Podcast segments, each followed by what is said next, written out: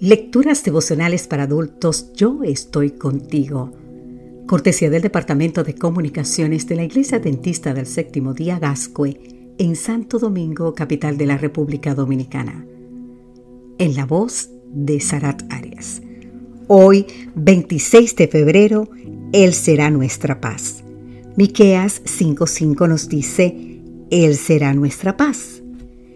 La Declaración de Independencia de los Estados Unidos afirma que todos los hombres son creados iguales, que son dotados por su creador de ciertos derechos inalienables, que entre estos están la vida, la libertad y la búsqueda de la felicidad.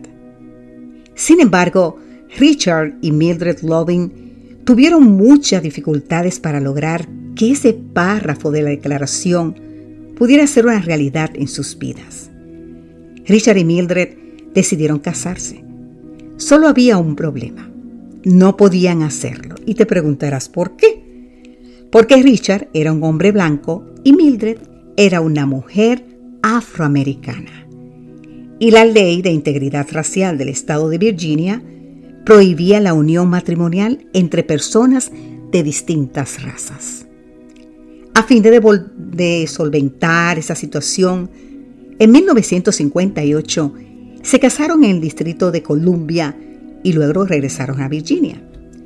Un mes después fueron condenados a un año de cárcel, pero se libraron de ir a prisión por haber aceptado la oferta de salir del estado de Virginia. Mientras vivían en Washington, ya cansada de la injusticia y de no ver a su familia, Mildred pidió la ayuda de Robert Kennedy, a la sazón secretario de Justicia del gobierno de Estados Unidos, Kennedy la envió a la Unión Estadounidense por las Libertades Civiles. Finalmente, el 12 de junio de 1967, la Corte Suprema eliminó la ley que prohibía los casamientos interraciales. Y en honor a ellos, cada 12 de junio se celebra el Loving Day.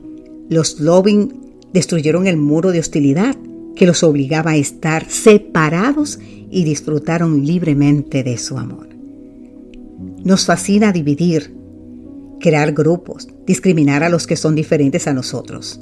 Pero ¿sabes qué? Las divisiones, sin importar cuál sean, son obras de la carne, así nos dice el libro de Gálatas capítulo 5, los versículos 19 y 20. Es decir, fluyen desde lo más profundo de nuestro ser. Con la boca decimos somos iguales, pero nuestras acciones se expresan palmariamente todo lo contrario. Ese ímpetu de división que nos domina solo podrá ser contrarrestado por una obra sobrenatural, y esa obra ya la hizo Cristo. Pablo dice, Cristo mismo nos ha traído la paz. Él por medio de su cuerpo en la cruz derribó el muro de hostilidad que nos separaba. Así podemos leer en Efesios capítulo 2 versículo 14. Como dice el comentario bíblico adventista, Cristo no es solo el pacificador, sino también la paz. Él es el vínculo de unión y de paz. En Él todas las divisiones de la humanidad deben cesar. Querido amigo, querida amiga, si hoy nos sentimos inclinados a alienarnos de los demás, necesitamos que la promesa de Miquea se cumpla en nuestra vida.